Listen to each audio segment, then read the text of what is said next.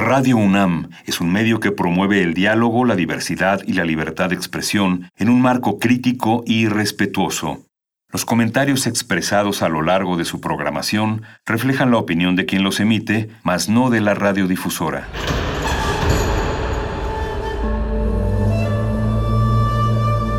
Un templo para la apreciación del ser mediante el sonido. mediante el sonido. Para nosotros. El sol sale durante la noche. Nuestros gritos llevan la mesura del silencio. Y el descontento está lleno de baile y risas. A todo, incluso a nosotros, nos resistimos. La universidad Ustedes y nosotros somos la Resistencia modulada.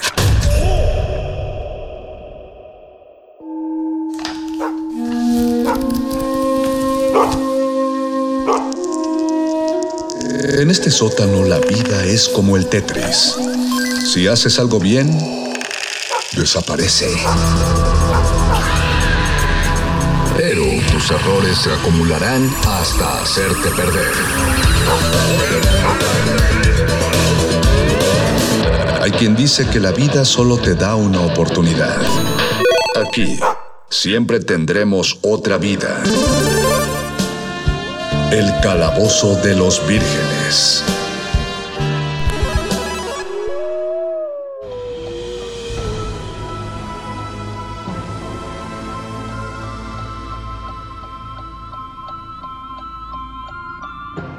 Muy buenas noches, estimada audiencia de Radio UNAM y queridísima audiencia de la Resistencia Modulada. Los saludamos para otra emisión más.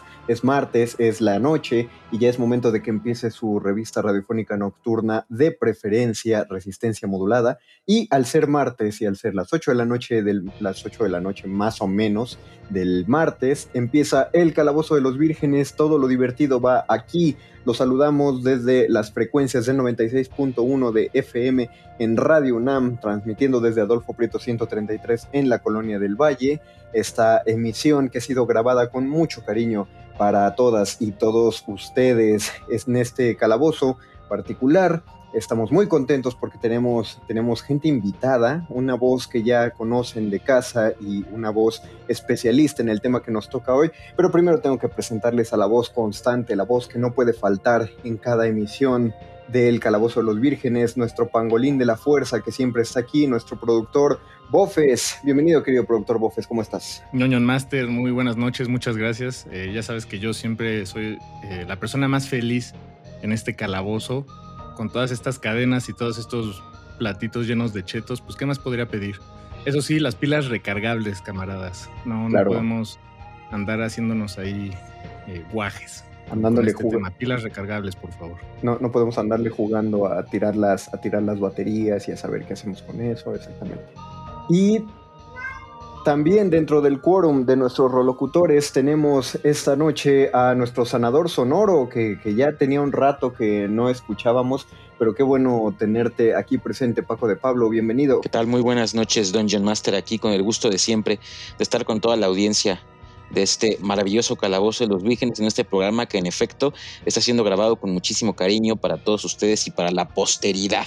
Y para terminar este, este trío de cuatro, este, estos cuatro mosqueteros que llegan, les tenemos algo, algo muy especial porque dada que esta emisión tratará acerca de universos paralelos, como probablemente vieron en nuestra publicidad en redes sociales, hemos traído un verdadero viajero dimensional eh, podría asegurar que creo que es el primer programa de la radio, al menos de la radio mexicana, porque estoy seguro que en la radio norteamericana no podemos, no podemos decir lo mismo, pero sí de la radio mexicana, el primer programa que invita a un, a un viajero interdimensional. Les, nuestro querido, lo, lo, lo llamaremos por ahora Parches, por si tenemos que mantenerlo en el anonimato para las autoridades de la TVA. Pero bienvenido, señor Parches. También lo pueden llamar ustedes Julio, si así prefiere. Hola, muchas gracias. Muy contento siendo este el único o de los pocos calabozos en los que me encuentro contento de estar con ustedes, mis amigos. Qué, buena onda que, hace, que, estás por acá. Eh, además de, no estamos diciéndolo como de gratuitamente, ya sé que hacemos muchos juegos en este programa, pero no, genuinamente, eh, ya y metafóricamente, este, Julio sí es un viajero dimensional. Cuéntanos, cuéntanos qué haces, Julio, cuál es tu trabajo, por qué si te podemos denominar un viajero dimensional. eh, bueno, soy este siempre apuntado a cualquier aventura extradimensional, interespacial, esotérica, eh, artística, mágica, musical, hipersticiosa, de todo tipo y en todos estos temas. eso también en algunas dimensiones se les conoce como artista. sí, exacto en las mejores dimensiones. En las peores, ¿no? También algunas dimensiones donde, haya no, donde no existan los artistas pueden estar bien también. Sí, pero lo bueno es que esa es una dimensión promedio, así que no hay problema. ¿Cómo sabes? No, me consta, me pues. consta, me consta, Yo, lo sé. Yo lo sé, Bofes, yo lo sé. Creo que, creo que de, de, alguna manera Paco ha estado investigando en las, en las otras dimensiones. Eh, pues sí, audiencia, universos paralelos, dimensiones alternas, eh, este tema que se ha puesto un poco en boga, un, mucho en boga en Internet, digo, eh, no es un tema que en algún momento haya pasado de moda, siempre llama la atención el, cuestionarnos si existe un universo más allá del universo que conocemos, más allá de la realidad que nos envuelve. Pero particularmente a últimas fechas se ha relacionado esto de los universos con los viajes en el tiempo gracias a la, última serie de, Disney, eh, perdón, de Marvel Studios que está en Disney Plus, que es la serie de Loki, que estaba revisando un informe reciente que uh, hoy hay unos que lo califican como la, la mejor de las series de Marvel Studios que ha sacado últimamente me parece que tiene que ver con el nivel de audiencia que, alcanzó. Muchos, en una opinión personal, creo que muchos abandonaron WandaVision en los primeros episodios porque se confundieron con el tono de la serie y no sabían cómo para dónde iba a ir. Eh, si uno no es fan de las tramas de acción, pues era más fácil abandonar eh, Falcon y Winter Soldier y ahora... ah, fuiste uno de ellos, Paco. Y, ahora, este, pues Loki no solo este, llamaba la atención que iba a estar protagonizado por Tom Hiddleston, sino toda esta cuestión de viajes en el tiempo, pues parece que a la gente le encanta. Y creo que por eso también tiene mucho, está teniendo mucha audiencia la nueva serie, la de What If, la que habla precisamente de cómo una decisión de uno de los personajes de este universo de superhéroes, si toma, se toma una decisión en particular, pues, tiene un efecto mariposa tremendo en el, universo y, al menos lo que, he visto me parece que es una muy buena serie. Justo con, esto que mencionas de, digo, claro, la, emisión de, esta noche Union Master la hemos titulado eh, Universos Paralelos. Eh, sin embargo, parece ser que los viajes en el tiempo eh, son historias muy, pues muy, muy relacionadas a los universos paralelos en algunas historias parece que, en realidad estamos hablando de lo mismo. Y por eso me interesaba mucho traer a Parches en esta, a esta emisión y a, esta mesa para discutirlo un poco porque sé que el cuerpo artístico, la obra de, Parches, pues ha tratado con temas de viajes en el tiempo, también has trabajado con portales, has trabajado con eh, el slime como esta sustancia eh, alienígena. Y pues me. Eh, a tal cual el slime slime. El, sí, el, slime slime. Entonces digo, ahorita lo, dije un resumen muy rápido eh, y también muy a propósito. igual y tal vez ahorita tocamos un poco de cada una de estas cosas a lo largo de la charla. y me gustaría comenzar preguntándote, Parches, que, en qué fue lo primero que pensaste, tal vez relacionado a tu obra o de tu vivencia muy personal, ñoña, cuando te dijimos que queríamos hablar de universos paralelos. Este, se relaciona en algo luego, luego con algo, luego, luego. Sí, la primera que se me ocurrió fue una pieza que hice hace un par de años que se llamaba Portales a la Altercultura y que tenía que ver, o más bien la premisa era esta idea de que en nuestras mismas ciudades podría existir una cultura completamente alterna que no se empalma en absoluto con la nuestra Es decir, cuando tú vas caminando por la calle y tal vez hay dos taquerías y hay una que dices, esa taquería yo nunca en mi vida me metería porque siempre voy a la de al lado. Y igual, o sea, toda la música que escuchas, si agarras una revista y a lo mejor no agarras otra, y qué tal si existe, o sea, justo una cultura que es completamente lo opuesto, pero nunca te los cruzas porque salen a otra hora de su casa y se meten a la otra taquería y escuchan la otra música y justo tienen artistas así igual de famosos de los que tú conoces, pero tú no sabes los nombres de ninguno de ellos y ellos, por el otro lado, nunca han escuchado a Michael Jackson o así, o sea, como cosas ultra famosas del marco de nuestra cultura. Entonces me fascina esta idea de que pueden, pero pueden ocupar como las mismas ciudades sin cruzarse en absoluto. Pero entonces la idea, o sea, porque llegar o hacer comunicación con esta cultura obviamente es muy difícil, es casi imposible porque incluso las preguntas que nos hagamos o las maneras que se nos ocurran de conectar, como que necesariamente están condicionadas por el marco de nuestra cultura y como que es imposible salirnos de eso para plantearnos ni siquiera cómo piensan o cómo llegar a ellos, ¿no? Entonces la idea, pero la idea es que podrían existir eh, algún tipo de portales que conectan los dos mundos, o sea, justo como espacios en la cultura donde sí por alguna u otra razón coinciden o pueden traspasarse entre las dos culturas. Como el Patrick Miller. Exacto, sí. Exactamente.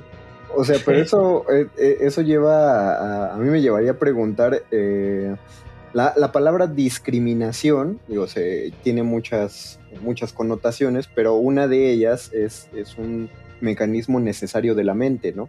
Uno necesita discriminar cierta información para no abrumarse, más allá de lo, de lo negativo que, que, surge al mencionar discriminación, es un proceso que hacemos diariamente, no, no precisamente peyorativo, ¿no? Si tienes eh, dos, bueno, tienes un montón de opciones en un menú de esta misma taquería, por ejemplo, tú discriminas todas las demás, hasta en tu taquería de confianza discriminas eh, un gusto por quedarte con tu taco de confianza, ¿no? por, por tu sabor. Eh, si tú, porque esto que dices es completamente lógico y al mismo tiempo jamás se me había ocurrido eh, la, el, el, el, planteamiento que haces, entonces tú discri o, o, de qué manera discriminas tú la información, porque ahora siento lo, lo, que me acabas de meter es un nuevo talk. O sea, ahora cada vez que no escoja algo voy a decir, hay un universo donde sí escogen, un universo de la gente, la persona en la mesa de al lado sí escoge esto. Bueno, es que hay, hay un universo ahí al lado, Conde, donde la gente vota por el Partido Verde y están ahí cerquitita de nosotros. Están, de hecho, ocupamos el mismo. Es que lo, lo que más me gusta, bueno, ya sacándole un poco de, de ese planteamiento, eh, lo que más me gusta del planteamiento de Parches es que son universos paralelos, pero que están. Exacto. Eh, bueno, digo, eh, ocupando el mismo espacio. Sí, sí, sí. ¿no? Este, y, y, de, pero y de hecho, los portales que, que, menciona, que mencionas, Parches, pues son en realidad digo, tal vez sí el, el, Patrick Miller fue una ocurrencia, la verdad.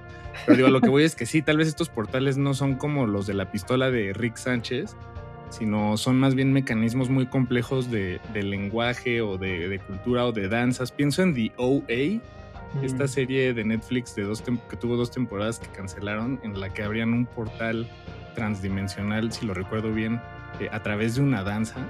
Y pues es muy, este, bueno, eso suena, suena muy loco, ¿no? Pero, pero, pero pues, no sé, tal vez bailar por 12 horas continuas sí te... Algo sí te, haga. Algo hace. Sí, como que este tipo de portales también tiene que ver con, eh, o sea, tienes que romper la lógica que te, que te gobierna a ti, ¿no? Que es la, la lógica de tu cultura. Entonces, si quieres conectar con la otra, tienes que de alguna manera hacer cortocircuito por completo, ¿no? Entonces, o sea, haz de cuenta si estás, tú, tú, estás en tu taquería y ya te vas a decidir por tu taco de confianza, igual lo que tienes que hacer es de pronto seleccionar otro taco que nunca escogerías. Dame los de tripa y así como romper.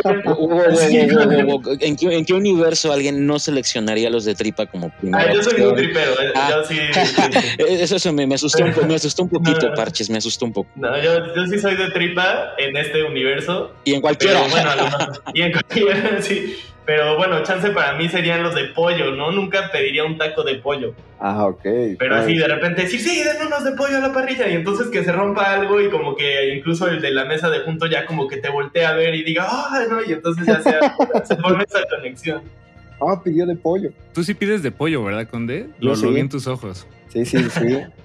Yo, yo, yo en general en, Nada en- personal, nada más lo, No, sí lo vi en pero tomen en cuenta que le gustó Justice League, es todo lo que tengo que decir. No, Bueno, pero soy- la, la primera. Sí, la primera, que- por eso, por eso, sí. Sí, sí, sí. Híjole. No, yo sí soy de los que va a las carnes asadas y, y digo, no hay pechuga. O, o la llevo. No, por- por- sí, el, el pollo es chido, gente. En- métanse a mi universo. sí, Me- Me claro. gusta, me gusta el planteamiento de Parches de, eh, de romper la propia concepción del mundo. Hay una. Es, es como de la novela de Hermann Hesse, la de Demian, de que para que, para que el, el ave, el, el dios Abraxas pueda salir y renacer, primero tiene que romper el huevo. ¿no? Entonces, ¿de qué manera podrías generar un nuevo conocimiento basado en la experiencia? Si, pues como dice Parches, si no cambias tu paradigma, si no cambias tu elección. O sea, para aprender, forzosamente tienes que destruir algo de lo que estás hecho. Exacto, también pienso en, bueno, ahorita justo de hecho, aprovechando que estamos en este universo del Zencaster, eh, en la tradición del Zen, del budismo Zen, existen como estos, eh, se llaman koans, que son como unas especies de historias o chistes o cuentos que justo son como para romper la lógica y, y, bueno, el chiste es así como a través de eso lograr la iluminación porque te sales de, tu de la estructura de tu ego, pero justo de las más conocidas es la de eh, si un árbol cae en el bosque y nadie lo escucha, este, hace algún sonido. Otra muy famosa es cuál es el sonido de una sola mano aplaudiendo.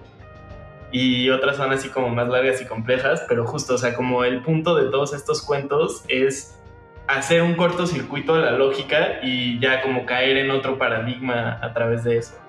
Sí, porque de hecho representa el planteamiento de una, vamos a llamarle así, una realidad alterna en la que justamente las cosas dejan de ser como se espera que sean.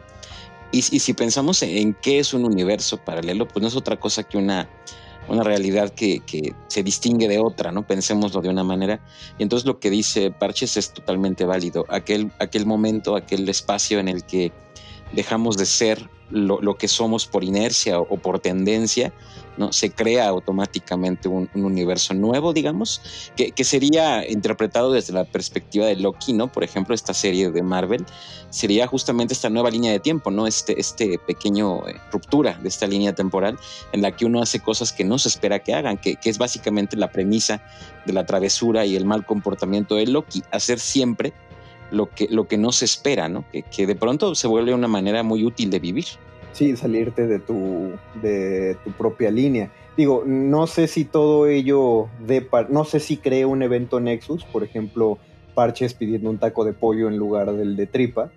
Pero es que eso es lo interesante, ¿no? Es, es la cuestión del efecto mariposa. Eh, podría ser una simple elección de una noche, pero también puede ser todo un cambio de, de vida, ¿no? No, no no quiero poner ejemplos porque me pongo muy nervioso en ella, ya que hablamos de, todas las posibilidades que abre.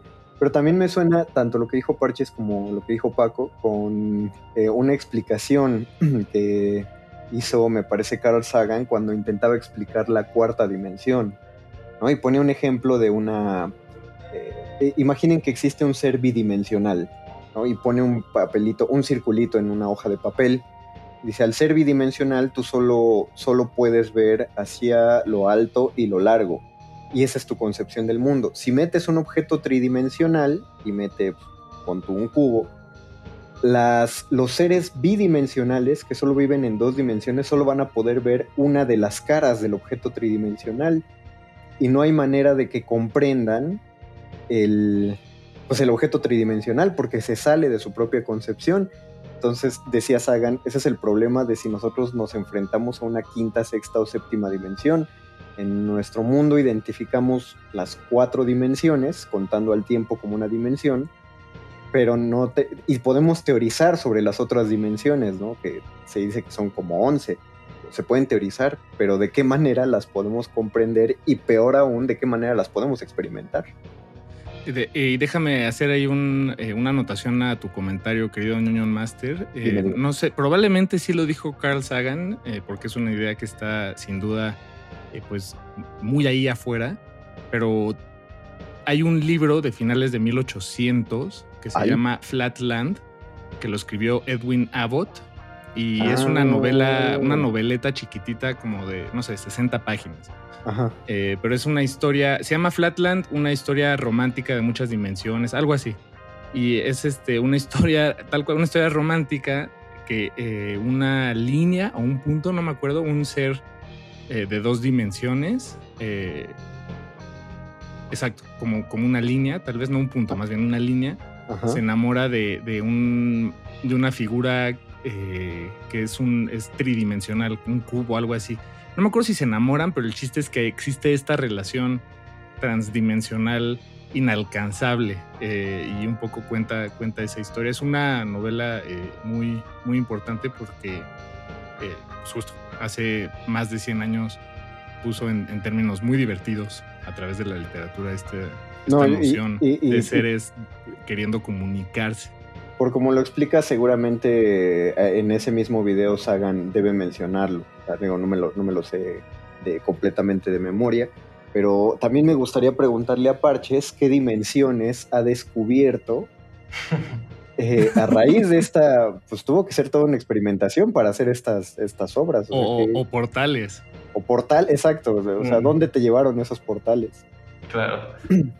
Bueno, primero quiero decir que yo conozco una versión de como ese mismo experimento este, de pensamiento, que es como si tú pones tu mano con los dedos extendidos, así como llamas para abajo, eh, en la superficie del agua, o sea, si, si metes así los dedos al agua, eh, unos seres que vivieran en la superficie del agua, justamente bidimensionales, ellos percibirían esa mano como cinco círculos, ¿no? O sea, que atraviesan esa superficie del ah, agua, entonces ellos lo perciben como cinco eventos separados y como no perciben esas otras dimensiones, justo no pueden ver la estructura que los une y que es el mismo objeto, ¿no?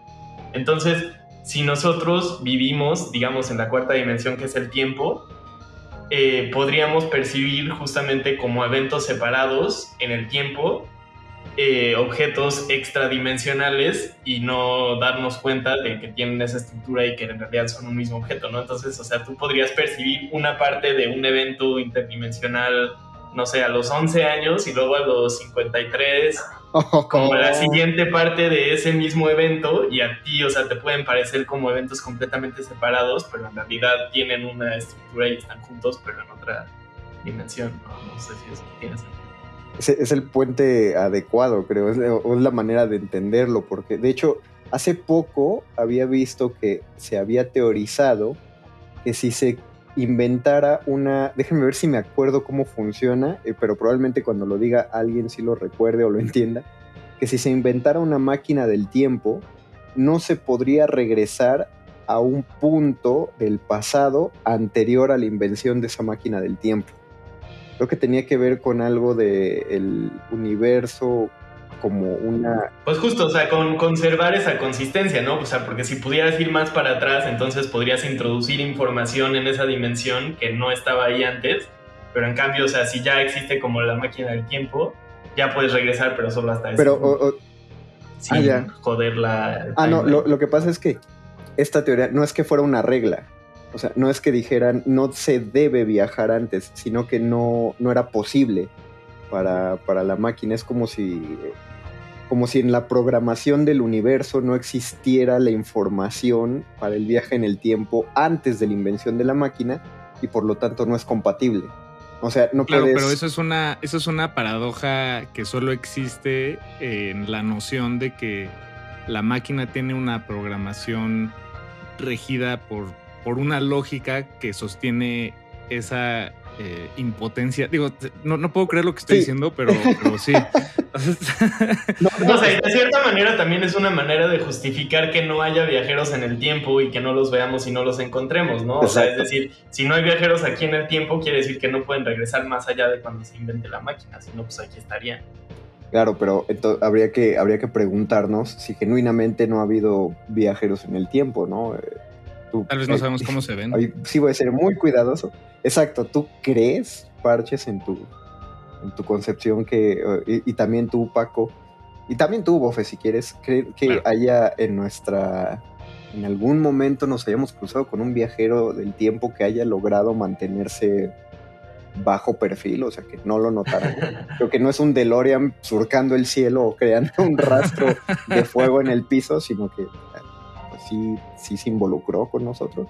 Pienso que por sentido común, o sea, eh, porque yo creo que, la, ventaja de pensar en, universos múltiples o en multiversos, universos paralelos y esto, pues es justamente abrir la puerta a una infinidad de posibilidades, ¿no? En donde prácticamente cualquier cosa, incluso si escapa a nuestros sentidos o a nuestra mente, pues e, es, factible. De tal manera que yo, yo pienso que sí, que incluso... Eh, de pronto hay ciertos eventos que pueden ser sobrenaturales o paranormales o, o quizá inexplicables para la, mente humana, que pudieran tener que ver con viajeros en el tiempo, con portales dimensionales, con cosas de ese tipo, me parece que, sería, desde una posición quizá un tanto agnóstica, sería pues absurdo negar esa posibilidad puesto que justamente no, no, tenemos certeza de que seamos los únicos seres pensantes en todo un universo y mucho menos estar seguros de que solo hay un universo, por lo tanto pues se van ampliando las probabilidades de que esto fuera posible. Y, y yo creo que, que, en ese sentido pues el tiempo, que cada vez aprendemos más sobre él, pues es probable que haya por ahí eh, pues a lo mejor entidades o fenómenos que de pronto son pues fuera de esta, esta dimensión temporal nuestra y quizá pertenecientes a otra. Me parece que no podríamos negarlo, insisto, desde una perspectiva agnóstica. Para mí puedes hacer también una distinción eh, entre viajes en el tiempo y viajes del tiempo, es decir, viajes en el tiempo normalmente nosotros lo entendemos como humanos viajando en el tiempo, ¿no? Humanos viajando a través del tiempo. Pero también lo puedes entender viajes del tiempo como el tiempo es lo que viaja o información viajando, es decir, información viajando a través del tiempo o de una manera un poco confusa, pero tiempo viajando a través de la información. Es decir, ya no es el humano el que viaja. Y eso como que, o sea, porque el humano, el, sujeto humano, nuestra, subjetividad, nuestra subjetividad está definida por nuestra relación con el tiempo, que es lineal y unidireccional, ¿no? O sea, los humanos nos definimos en el tiempo por solo ir en una dirección y, solo en una dirección en esa es decir, solamente en, una sola dirección y en una sola línea, ¿no? Entonces, en cuanto te separas de eso o creas una estructura diferente, ya te estás separando de lo humano. Entonces, tal vez justamente viajar en el tiempo no es humano. Tratando de entender con un, este, de una forma un poco más masticable esto que nos acabas de decir, una imagen que eh, en estricto sentido es información también, eh, podría ser un mecanismo eh, de, viaje de tiempo, como algo, algo que disloca algo de un, e, esa información de una época y la coloca en otra un video. Sí, Eso es lo que, eso es justo lo que yo pensaría. O sea, y en ese sentido es como un fantasma, ¿no? O sea, un fantasma es como una manifestación de algo fuera de su tiempo, ¿no? Entonces una imagen de cierta manera es un fantasma. Ah. Y también como el espíritu que se manifiesta después de vivo es como algo que está de cierta manera fuera de su tiempo. En, en, el, en el juego de calabozos y dragones eh, existe una, una cosa llamada el plano etéreo, y también existe el plano de las sombras, como vimos en Stranger Things, pero ese es otro. Y en el plano etéreo, supuestamente es el plano que coexiste con nuestro plano, nuestra dimensión, que sería el plano material. Y en ese plano etéreo es donde residen los fantasmas. Y ellos tienen la posibilidad de hacer saltos entre su dimensión, el plano etéreo, y nuestra dimensión. Y es por eso que aparecen repentinamente y también desaparecen. O sea, no, no en, cuestiones de física la energía no podría desaparecer, ¿no?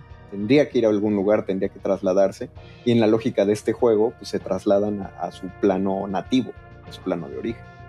Eh, para, para, que vayamos eh, haciendo la digestión de lo, de lo, que se ha comentado hasta ahora, vamos a hacer nuestra primera eh, pausa musical, bueno, la única pausa musical creo, que tiene que ver con estas cuestiones porque hay una leyenda de internet. Vamos a ponerles algo de los Beatles, pero no son los Beatles que ustedes conocen.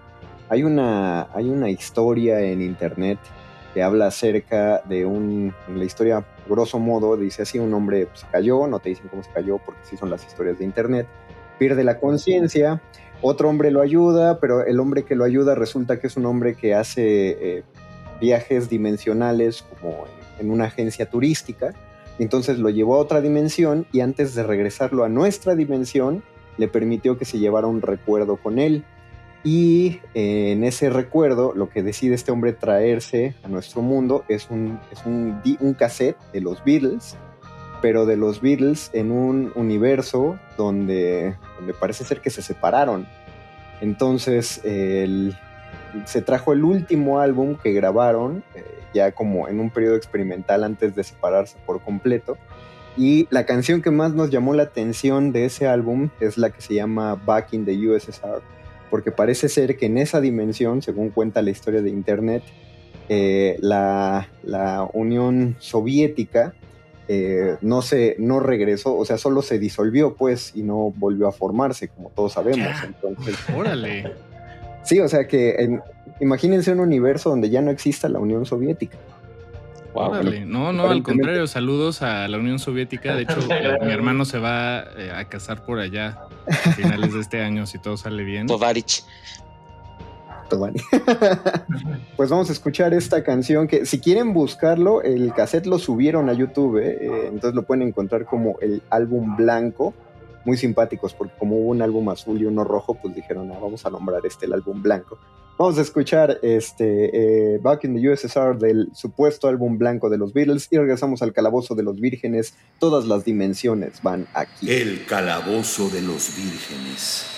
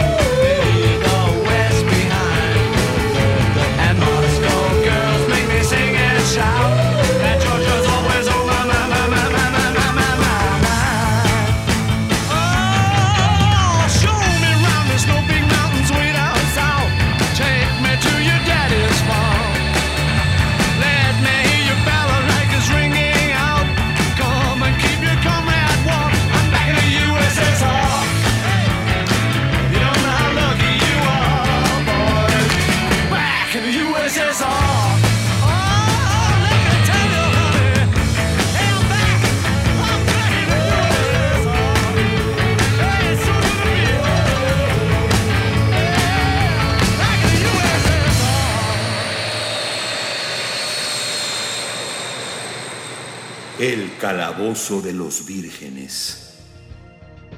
Volvemos al Calabozo de los Vírgenes. Esto que escucharon, si nunca lo habían oído, es porque no se metieron a ver leyendas urbanas de internet, como asiduamente hacemos los de esta mesa. Fue el supuesto álbum blanco de la supuesta dimensión donde los Beatles sí se separaron y grabaron este, este disco eh, y esta canción llamada Back in the USSR. Échenle un ojo a eso. Eh, es muy interesante porque además este álbum eh, transdimensional supuestamente, en realidad son cuatro lados, son es una cantidad de canciones. No, de verdad, o sea, no, no, no tiene nada que ver con, con los Beatles que conocemos. Cuatro, cuatro lados, o sea, es una dimensión donde los discos... Es cuatridimensional. Exacto. los discos LP se podían poner de cuatro formas. Sí, necesitabas una tornamesa como tridimensional. no, no, hay manera de imaginar para nosotros la tornamesa.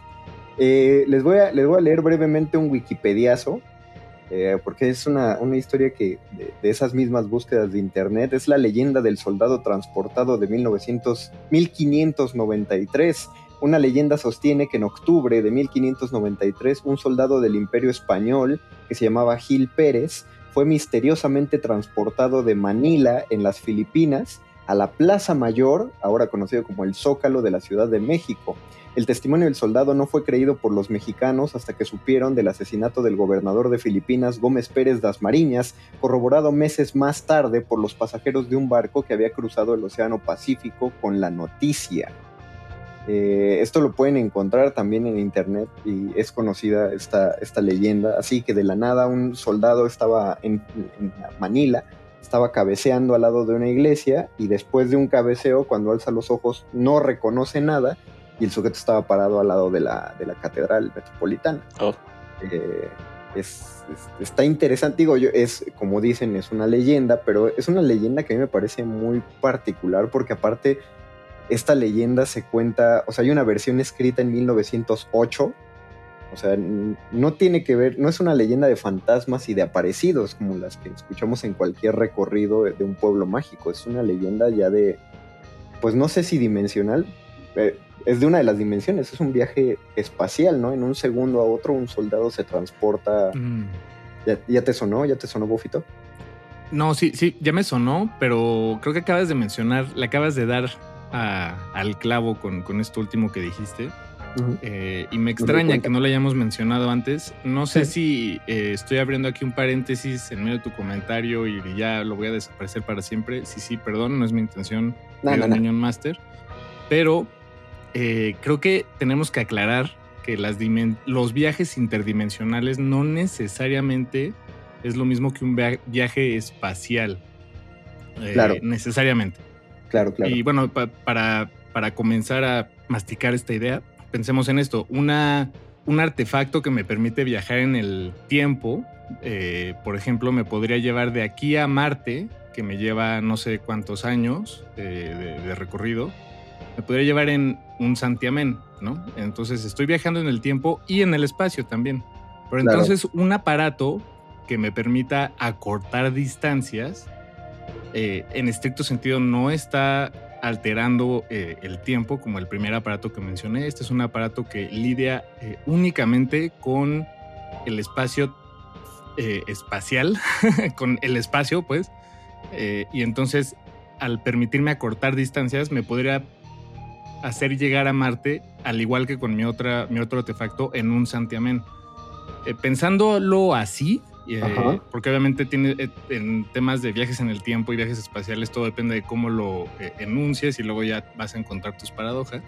Pero enunciándolo así, los viajes en el tiempo son exactamente lo mismo que los viajes espaciales. Pero ahora, una dimensión, para llegar a otra dimensión, tal vez ninguna de estas dos artefactos este, me funciona por eso quería como comenzar a decir eh, esto ah, precisamente, que los viajes interdimensionales o transdimensionales o este, este, entre dimensiones o hacia dimensiones no necesariamente implican un desplazamiento eh, espacial. Sí es, sí es, muy complicado. Creo que hasta hay una película que lo explica, donde eh, no recuerdo la película, más bien no la he visto, solo vi ese clip donde transportan en el tiempo una manzana, pero la transportan un segundo en, al pasado. Y la manzana se va cortando y aparece como un par de centímetros hacia la derecha. Y lo que explican es que lograron solo el viaje temporal, pero no el espacial, y por eso los objetos se desplazaban de su lugar, porque era como si estuvieran compensando la, la traslación de la Tierra. Que igual yo creo que se quedaron muy cortos porque la velocidad que se mueve no solo la Tierra en su rotación, sino en su traslación, sino también la, el mismo sistema solar y la misma galaxia. O sea, vamos bien rápido, gente. en el pero, espacio. pero, pero la gravedad, la gravedad, Buito, de hecho eso no tiene lógica, porque si así fuera, cuando brincas te estrellarías con la pared.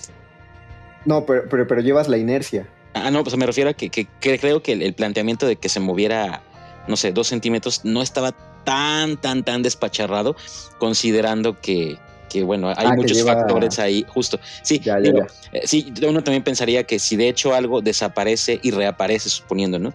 En esta dimensión, en realidad quedaría posiblemente a kilómetros de distancia, ¿no? Porque eh, justo entre todas las velocidades que están confluyendo, pero recuerda que como son centrífugas, muchas de ellas, pues se, se corresponden y se suman negativamente entre sí. Por eso no, no nos hacemos este, pues, ahora sí que mierda cuando nos brincamos o cuando caemos. O bueno, si caes de un quinto piso, sí, pero, eh, bueno, tal vez no. Pero eh, es ju- justo ese es el punto, ¿no? Que Hay un, esto me, me- to- esto que mencionan me recuerda que hay un corto. eh, estoy buscando el nombre, ahorita se los doy. Lo tengo aquí a la, a la mano. Pero es un, un cortometraje que cuenta la historia de un personaje que un día se desplaza, se, encuentra que todo su universo se desplazó eh, unos cuantos centímetros, o sea, hacia la derecha, pero él lo sigue percibiendo como siempre. Entonces, él, eh, al tratar de agarrar, por ejemplo, un vaso, pues Ah, no wow. agarra nunca nada, a, pesar de que está viendo el vaso ahí. Entonces tiene que empezar a hacer todos sus movimientos eh, unos tantos centímetros a la derecha para llegar a hacer las cosas que quiere. Pero esto con todo, su cama, su ropa, su, su, su ventana, este, y entonces este desplazamiento físico que no corresponde con lo que él está percibiendo, pues es, es también esta eh, coexistencia, ¿no? De dos universos ahí Exacto. chocando. eh, y, y- y en realidad es, un, es la encarnación de la paradoja, y eso me encanta.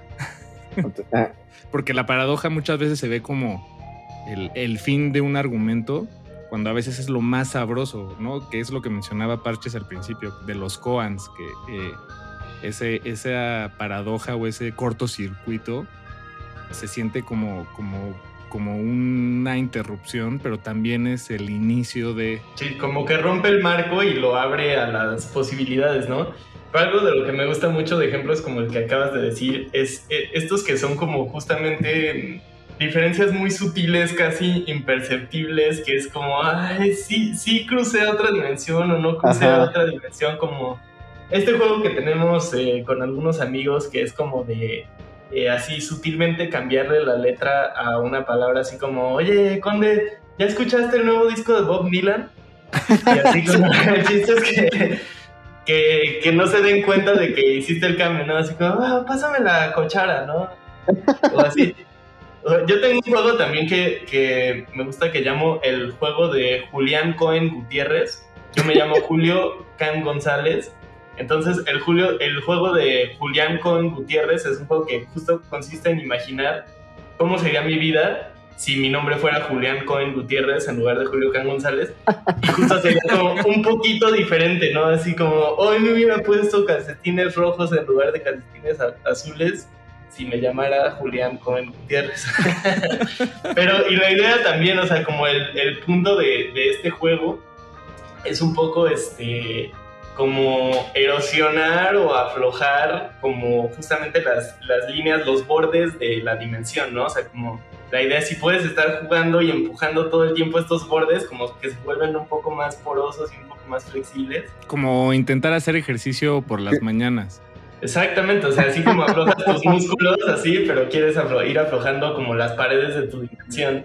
Y, y entregarte a la incomodidad, que es lo que decías hace rato de, de cómo hacerle para eh, llegar a esas otras dimensiones nunca excedidas, porque siempre estamos muy cómodos. Lo- lo- todo, todo este, el experimento que, hiciste de tu obra, Parches, me regresa a una, a una incertidumbre en la que no me gusta pensar, pero que he pensado como a lo largo de mi vida.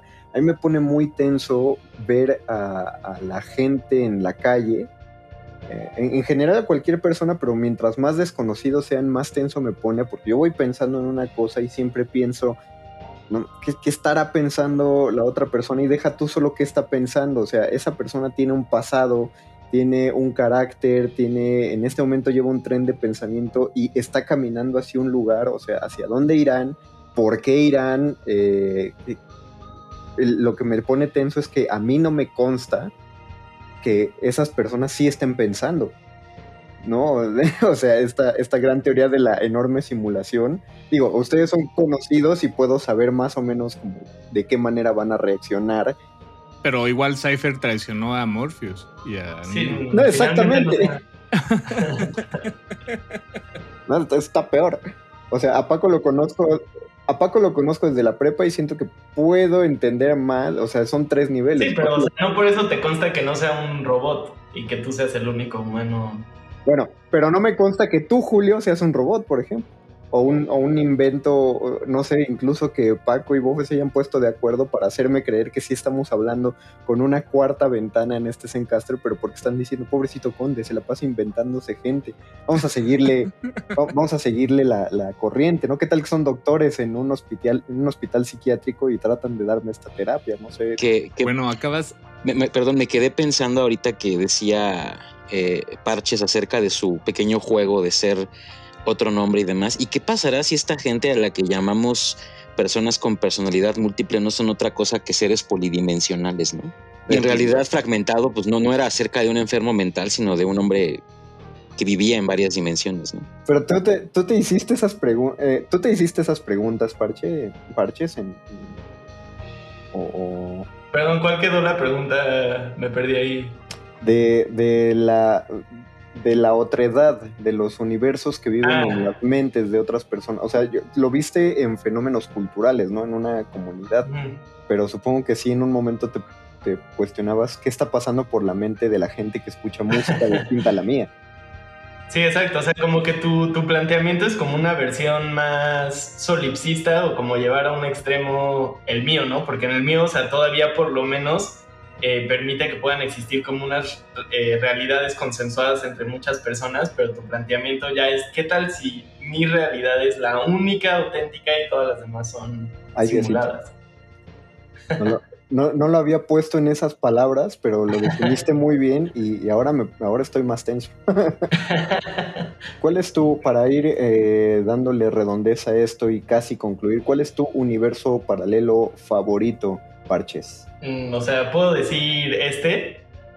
¿O, estás hablando de un universo de alguna ficción en particular? O sea, ambos, ambos, porque me, acabas de dar una buena respuesta que me gustaría que desarrollaras, pero también entrando a, a los de fantasía, ¿no? Pero sí, de, ¿por qué este? O sea, dije este como para, porque lo que me gusta es justamente como el, planteamiento de que este sea un universo paralelo y justo que no sea como el único universo auténtico, sino solo como una posibilidad entre tantas. O sea, claro, claro. que haya universos para tirar a la basura, ¿no? O sea, hay así muchísimos y son casi como este, desechables, ¿no? Me gusta esa idea.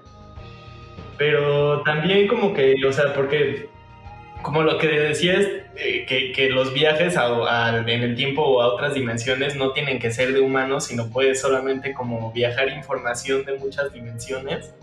Eso también, o sea, no, no te tienes que conformar con un universo, sino que puedes tomar lo que te gusta de muchos universos simultáneamente también. Claro. Ok, ¿y de los ficticios, de los fantasiosos? De los fantasiosos, o sea, ¿cuál es mi universo ficticio favorito? Ajá. Pregunta? Creo que sí, ahí sí tendría que ser muy específico y nombrar a One Piece, porque creo que no hay realmente un universo de ficción que se le compare, o sea, en, en escala y tamaño. Eh, bueno, One Piece es un manga para quienes no lo conozcan, pero Tolkien se queda muy corto, o sea, realmente la escala y el tamaño de este mundo y la complejidad, eh, eh, no, pues sí, como decía, no tiene comparación y a lo largo de como 25 años que llevan construyendo esta historia, pues se han dado muchísima cuerda para crear más y más personajes y mundo y sí, creo que ese... Me, gusta que... Me gusta que tocaste un nervio porque estoy seguro que cuando dijiste que Tolkien se quedó corto, Paquito se encogió en su asiento porque es un es un Tolkien Deal, un experto. Ni, ni siquiera voy a atreverme a contestar a eso que dijo. No voy a tomarme, no, voy a, tomarme la molestia de hacerlo entrar en razón, lo respeto, pero bueno, e, e, es un disparate absolutamente. no, pero Paco, tu, tu universo alterno, bueno, tu universo ficticio favorito es el de Tolkien, es la Tierra Media. Eh, no, no, de hecho no, pero, pero bueno, a, mí en lo personal me gusta muchísimo eh, el, concepto de, Rick and Morty y sus diferentes universos paralelos. Particularmente me gusta el universo eh, en el que hay teléfonos pidiendo humanos, ¿no? A domicilio. E, ese me gusta mucho en particular. Me parece que es un absurdo muy interesante y me gusta en la ficción. y en la realidad, o sea, es decir, pensando en algo mucho más no digamos metafórico estrictamente, pero sí vinculado con, con, la realidad. Yo creo que sí hay un universo paralelo en los sueños de las personas. O sea, eh, creo que el soñar es una visita a esos universos paralelos que están dentro de la mente y bueno, que, no está dentro de la mente, ¿no? En términos muy platónicos. Y es esa parte onírica, al menos a mí sí me gusta mucho visitarla. Difícilmente tengo pesadillas, debo decir. Y, al contrario, suelo tener sueños lúcidos que me, fascinan y, me gusta mucho eh, visitar ese lugar. Incluso hay un lugar recurrente en mis sueños que, que visito a menudo y es el mismo lugar y ahí pasa el tiempo. Es muy raro, ¿eh? siempre he pensado que debería hacérmelo mirar por un psiquiatra, pero luego pienso que es divertido no hacerlo y, sigo, ¿no? Pero ese sería como mi, universo paralelo que quién sabe igual si existe, ¿no? Y yo aquí hablando mal de él. ¿Y el tuyo, Bofes? ¿Cuál es tu universo ficticio favorito? Dos palabras, Space Jam. El universo de Space Jam, que, bueno, además es en realidad el universo de la Warner Brothers, eh, donde habita Bugs Bunny Digo, no, me, no odio destruir argumentos, sobre todo eh, argumentos tan bellos que hemos construido aquí eh, como, como amigos que somos en esta bella mesa radiofónica. Pero Parches decía, no, pues One Piece lleva 20 años. Bueno, Box Bunny lleva ya casi 100 años sí, sí, eh, construyendo y construyendo un personaje. Pero no semanalmente. Sí, no, no, no semanalmente. no, no, no, no, no, es, no, la verdad sí es muy distinto.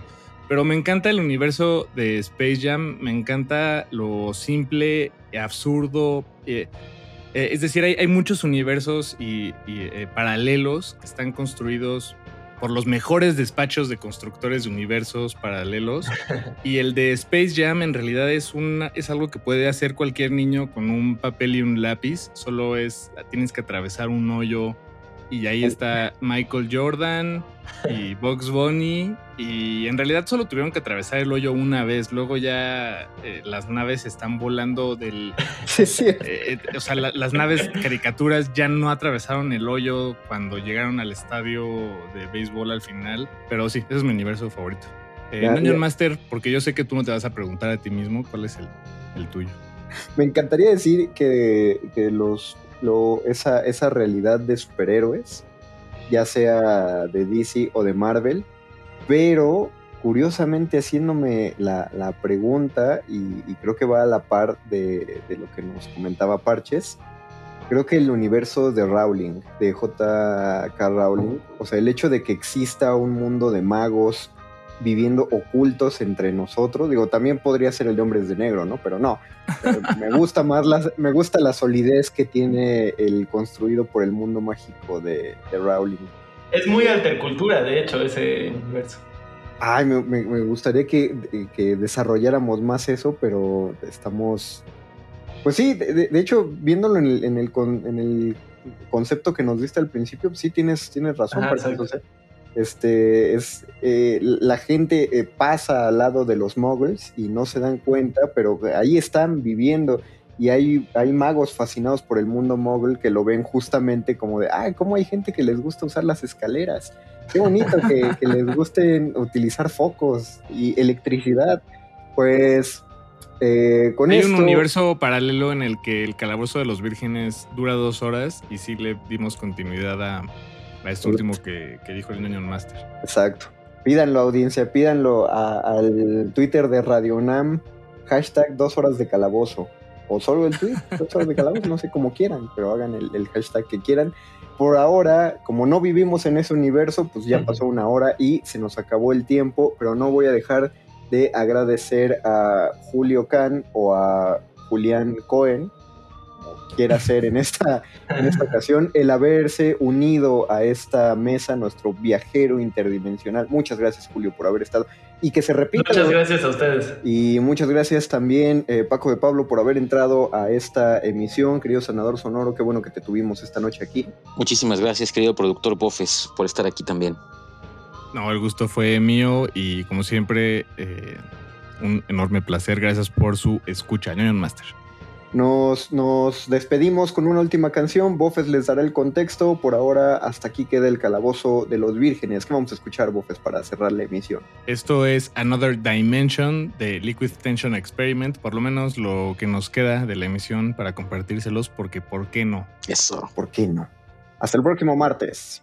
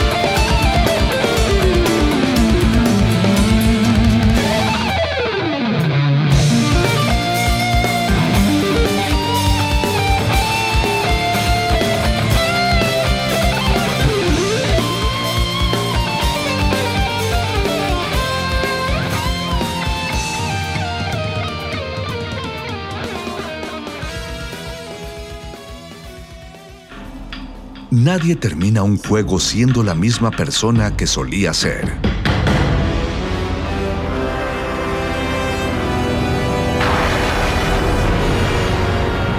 Seamos alguien más.